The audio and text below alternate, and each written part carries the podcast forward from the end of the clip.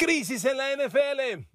Jimmy Garoppolo, apenas en su segundo partido titular de esta campaña, está ya en crisis. De la misma forma, Mac Jones y los Pats, con una lesión grave de tobillo, el equipo y su ofensiva no van a ningún lugar, ya que es el coreback más interceptado en la NFL. Y Derek Carr de los Raiders tiene una gran etiqueta al día de hoy. De los 32 equipos NFL, los Raiders y Derek Carr son los únicos cero ganados, tres perdidos. Queridos amigos, bienvenidos a mi podcast. Un abrazo y gracias infinitas por el favor de su escucha aquí en Spotify, YouTube, Apple, Google, Amazon, cualquiera que sea la plataforma. A ver amigos, ¿de qué tamaño, de qué dimensión es el error de Jimmy Garoppolo al regalar un safety? Si usted no lo vio, permítame ser descriptivo.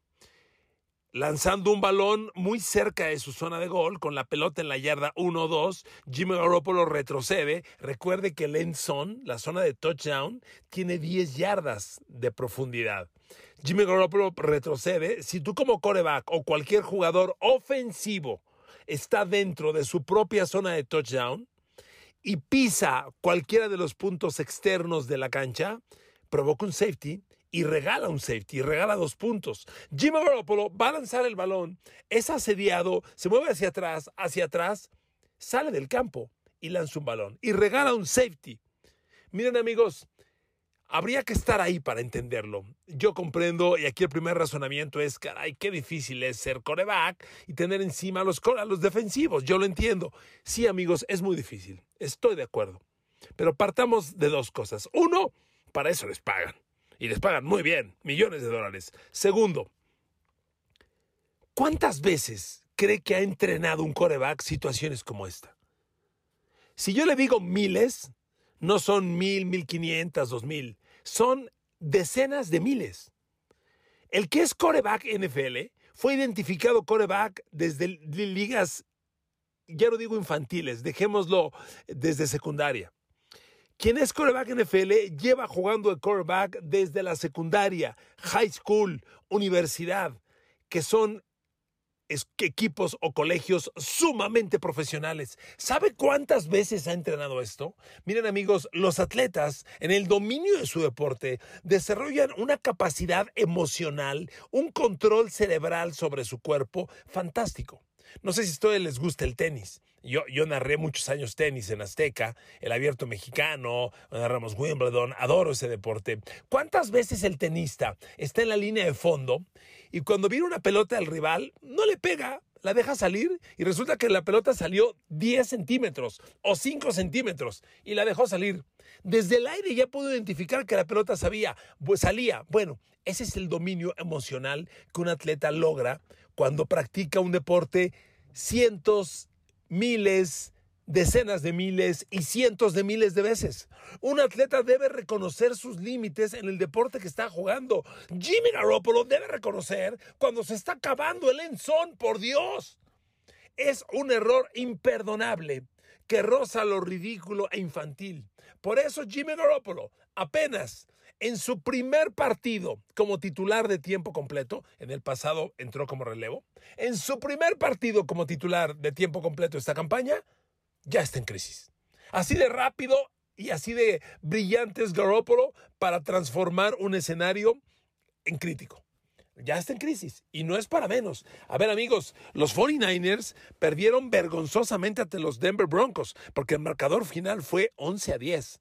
Y sí, si Jimmy Garoppolo regaló un safety, si no lo hubiera regalado, el marcador final habría sido 10 a 9.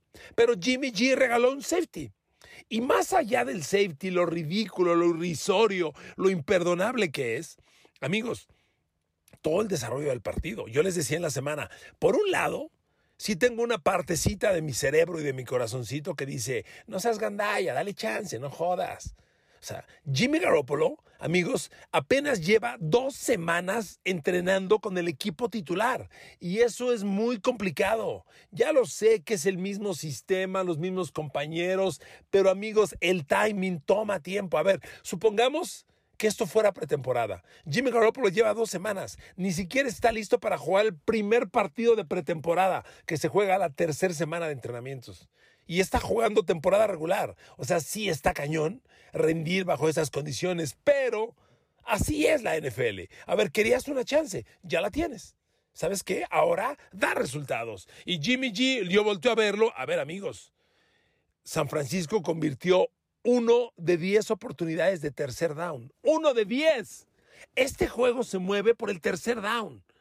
Tú tienes un fútbol americano, que es un juego que te da cuatro oportunidades para avanzar 10 yardas. Si en la tercera no lo consigues, en la cuarta despejas. Por consecuencia, la tercera es también la última oportunidad de ese drive para que muevas las cadenas. Es la jugada crítica. Quien es efectivo en tercer down trasciende, avanza, logra touchdowns, puede ganar. Quien fracasa en tercer down no va a ningún lado.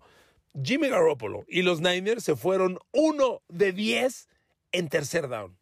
Terrible. Y amigos, yo sé que no es culpa total de Jimmy G, pero a ver, yo volteo a ver a San Francisco en este momento y carajo, la ofensiva tiene dos touchdowns por pase. Dos touchdowns por pase en tres partidos. Los dos son de Jimmy G. Bueno, pero Jimmy G ya tiene dos touchdowns y una intercepción. Ya su balance de inicio se ve preocupante. Pero amigos, dos touchdowns en tres partidos. Es un equipo que tiene a Divo Samuel. A ver, Divo Samuel, en tres partidos, ¿cuántas veces has tocado el balón? Doce. Doce. Doce recepciones para Divo Samuel y ha generado 131 yardas en tres partidos. Es decir, por partido Jimmy G, por, perdón, por partido Divo Samuel tiene cuatro recepciones para 45 yardas. Eh, por partido. Por favor, Divo Samuel todavía no consigue un touchdown como receptor, lo usan también como corredor. Y como corredor es capaz de sumar. Ya tiene 111 yardas, promedia 6.5, que es muy interesante. Ya tuvo una jugada explosiva. Pero amigos, es una herramienta de varias. Tienen una gran línea ofensiva. Ahí está Brandon Ayuk. Bueno, Brandon Ayuk hoy es el líder receptor de los Niners y es el líder receptor con 10 recepciones. Dios mío. Amigos, la pobreza de los Niners es honestamente lastimosa. Y yo cuando analizo a Jimmy G, pues encuentro un coreback sumamente inseguro. Honestamente, sumamente inseguro.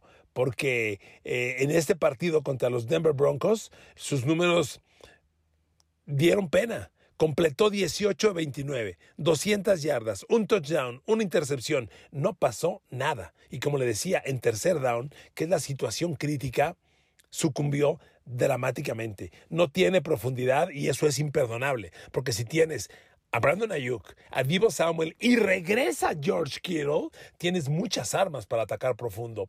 Jimmy G lanzó tres pases de más de 20 yardas, completó dos, que no está mal completó dos, sin touchdown ni intercepción, pero uno espera mucho mayor daño. Amigos, San Francisco no la tiene fácil, ¿eh? San Francisco, honestamente, tiene un escenario bien complicado en puerta y, y, tiene que rendir, porque esta liga no te da espacio de tregua, no te lo da. Simplemente cada semana estás bajo intensa presión. La siguiente crisis que les traigo, amigos, es la de Derek Carr y los Raiders. Y aquí tenemos que ir sobre Derek Carr. No hay de otra. Así es. Yo soy, aquí va mea culpa. Yo he sido fan, soy fan de Derek Carr. Yo he dicho varias veces que lo considero un quarterback elite, que nunca ha tenido receptores de alto nivel, que apenas los está teniendo y que es un quarterback al que hay que darle oportunidades. Bueno, amigos, hoy tiene el mejor equipo de receptores que ha tenido en la historia desde que llegó a los Raiders. Y los resultados son lastimosos. Como les decía en mi teaser, a ver, por lo pronto, Derek Carr y los Raiders, en este momento eres de los 32 equipos NFL, Raiders son los únicos cero ganados, tres perdidos. Nadie ha arrancado 0-3. Así de pareja es la NFL que nadie está 0-3. Fíjense el equilibrio que tiene esta liga. Bueno, solo Raiders. Solo Raiders 0-3. Y miren, después de una semana tan dolorosa como fue la jornada 2, en la que le ganabas 20-0 a Cardinals y te sacaron el partido en tiempo extra, ahora con, con Tennessee la, visita a Tennessee, pues es otro partido lastimoso. Porque ahora fue a la inversa. Perdían 24-10 al medio tiempo y estuvieron a nada de empatarlo. Metieron el touchdown del empate para ponerse 22-24 y en la conversión de dos puntos fallaron. Pero a ver amigos, ¿qué está pasando con estos Raiders? Les repito, lo primero que tenemos que hacer es voltear a ver a Derek Carr. Me queda claro que la línea ofensiva es un caos le han hecho mil cambios, Colton Miller sigue ahí como el único hombre respetable, acaban de improvisar a Alex Barnes como hogar izquierdo, está jugando el novato Dylan Palmer, en la, Dylan Parham en la posición de centro, Jermaine Lemonur que no funcionó de tackle derecho, lo movieron ahora de guard derecho, y Thayer Mumford está jugando, es un novato también, traen dos novatos titulares, está jugando como tackle derecho, y miren que la línea ofensiva creo que dio un trabajo respetable, honestamente, en el partido pasado ante Titans. Pero a ver, Derek Carr y Davante Adams. Aquí el señor Enrique Garay les dijo, van a romper la liga. Miren amigos, hay que darles tiempo. Le digo una cosa, permíteme adelantarle una cosa. Yo sé decir, me equivoqué. Yo sé decir, fallé. Pero todavía no es el momento vamos a aguantar. Y es que miren, después de un gran arranque de, temporada, en la jornada 1, Derek Carr le lanzó 17 pases a Davante Adams, capturó 10, 141 yardas y un touchdown. Jornada 1. Yo dije, ahí está, ahí está, estos cuates la van a romper. Pero ¿sabe cuál es el acumulado de los siguientes dos partidos, de la jornada 2 y el pasado contra Titans? Eh, Derek Carr y Davante Adams tienen 7 recepciones en 17 pases lanzados, 40 yardas ganadas y dos touchdowns. ¿Esos son números de un receptor de 25 millones de dólares y un coreback de 40 millones de dólares? Por supuesto que no. Y mire, el partido pasado con Titans tuvo cosas extrañas, porque en la primera mitad, Carl le lanzó tres a Adams y capturó los tres, uno de ellos para touchdown. Pero en la segunda mitad le lanzó seis, solo capturó dos. Y de hecho, en el último cuarto se fue cero de tres. Y en cambio, Matt Collins, un veterano ahí que tienen los Raiders desde hace cuatro o cinco años, que no ha servido de gran cosa, tuvo un partido espectacular y fue el jugador que rompió el juego con ocho recepciones para 158 yardas y marcó el touchdown que iba a ser del empate. En la conversión de dos puntos, Derek Carr buscó a Darren Waller y no lo encontró. Amigos, 0-3 es lastimoso, pero cuando tú analizas a los Raiders, te das cuenta que las cosas no están caminando bien. A ver, Derek Carr, para empezar, yo te digo, tienes Davante Adams, Darren Waller y Hunter Renfro, dices, hay una gran colección para atacar todas las zonas del campo. ¿Todas? Ahí te va el dato. En pases de más de 20 yardas, Derek Carr va al momento tres completos de 15 lanzados. ¡Tres de 15! Sin embargo, lo que a mí me parece preocupante de Derek Carr, aquí tengo sus números. Fíjese qué dato tan interesante le voy a revelar. Derek Carr, reiteró, sí ha estado bajo intensa presión. La línea ofensiva no ha caminado bien. Pero fíjese, Derek Carr trae seis envíos de touchdown y cuatro intercepciones en lo que va de la temporada. ¿Sabe cuántas intercepciones de esas son bajo presión? Cero. No, Bajo presión, Derek Carr trae 14 pases completos de 29 lanzados, 48% efectividad, 277 yardas, 0 touchdowns, 0 intercepciones. Entonces, pues aquí está lo grave. Derek Carr está cometiendo los errores sin estar bajo presión, en lo que le llaman este clean pocket, o sea, línea ofensiva, bloqueo de pase eficiente, pues para traducirlo con una interpretación, sin presión este, sin presión trae seis de touchdown, pero cuatro intercepciones. Y bajo presión, cero intercepciones. Entonces, Derek Carr no está presionado en los momentos, en los momentos en los que está lanzando la intercepción, lo que multiplica el grado de responsabilidad del coreback. No es de entenderse cómo es que se dan errores de estas proporciones. Y miren, amigos, acabamos de, de hablar de Jimmy Garoppolo y de los 49ers, que en, el, en, la, en, la, conversión de tercer down tan crítica que tiene este juego, los Niners se fueron uno de 10 contra, contra Denver en esa derrota el pasado domingo por la noche. Bueno, pues los Raiders contra Tennessee, ¿sabe cómo se fueron en tercer down? Uno de 12. Por favor, uno de 12. Y en zona de gol, que es donde defines la anotación, Derek Carr, dos completos de seis lanzados. Así no vas a ningún lado, amigos. Si no eres eficiente en tercer, en tercer down y en red zone, estás liquidado.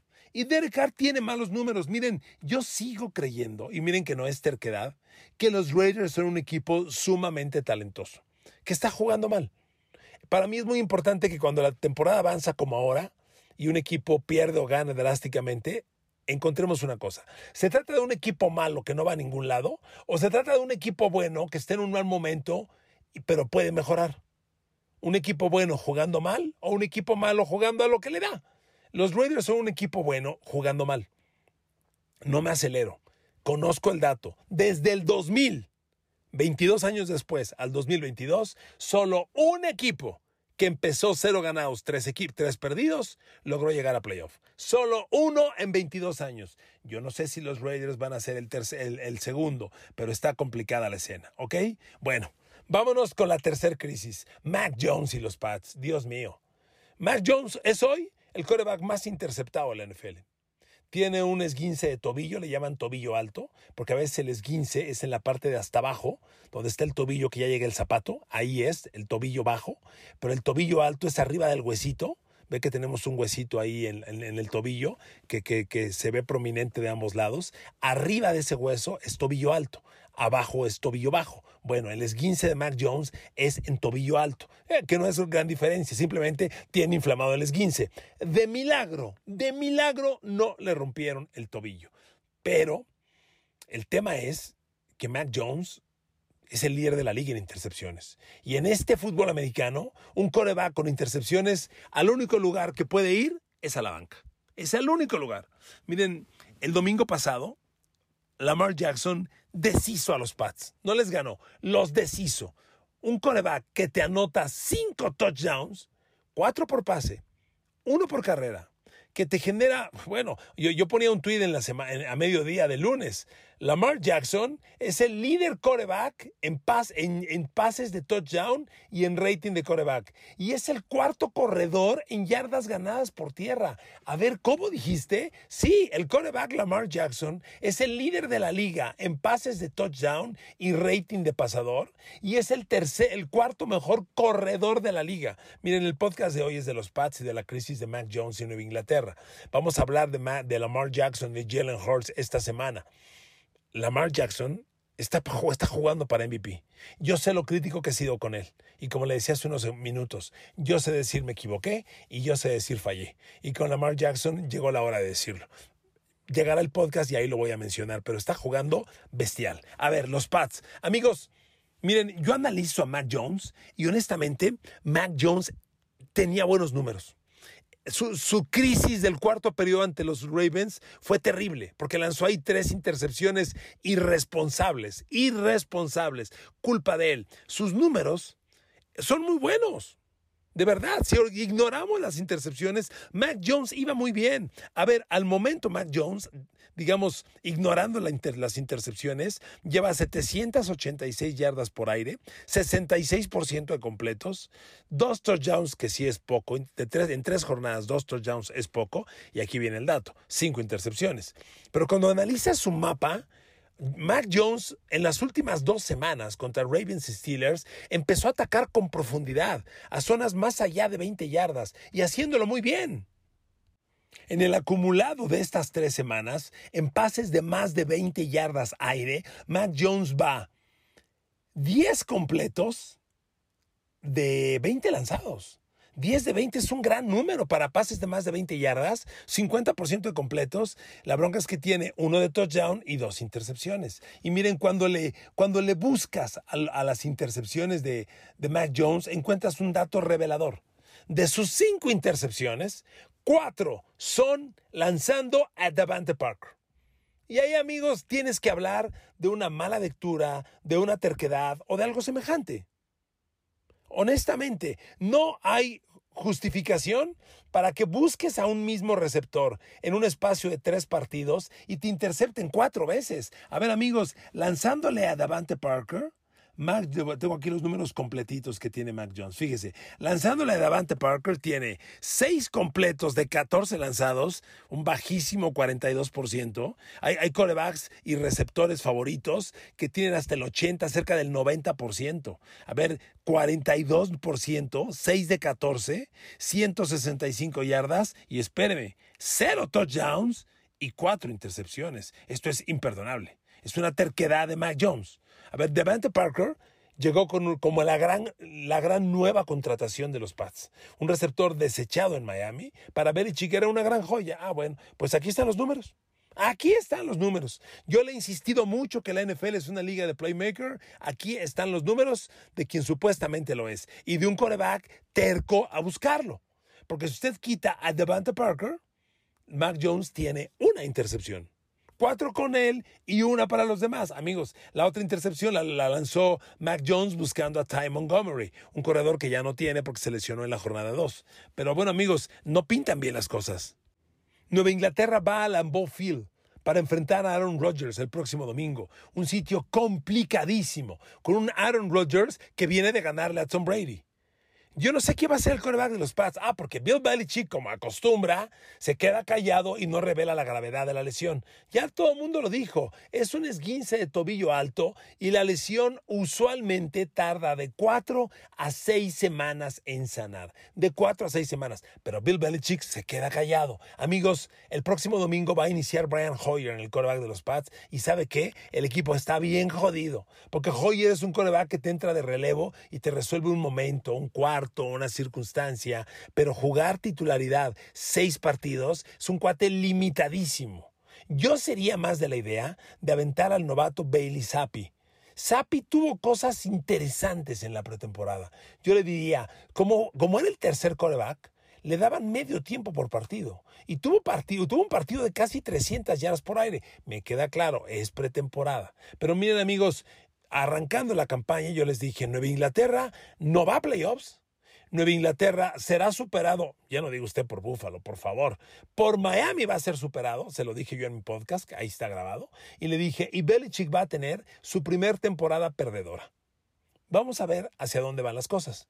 Pero en este momento, con Mac Jones lesionado, ausente de cuatro a seis semanas. Además, Mac Jones siendo el coreback más interceptado de la NFL. Y miren, amigos, este, e, e, el escenario no es favorable porque si bien Mac Jones está lesionado y jugando está muy errático, uno dice, bueno, que la defensa carga al equipo. A ver, espérame.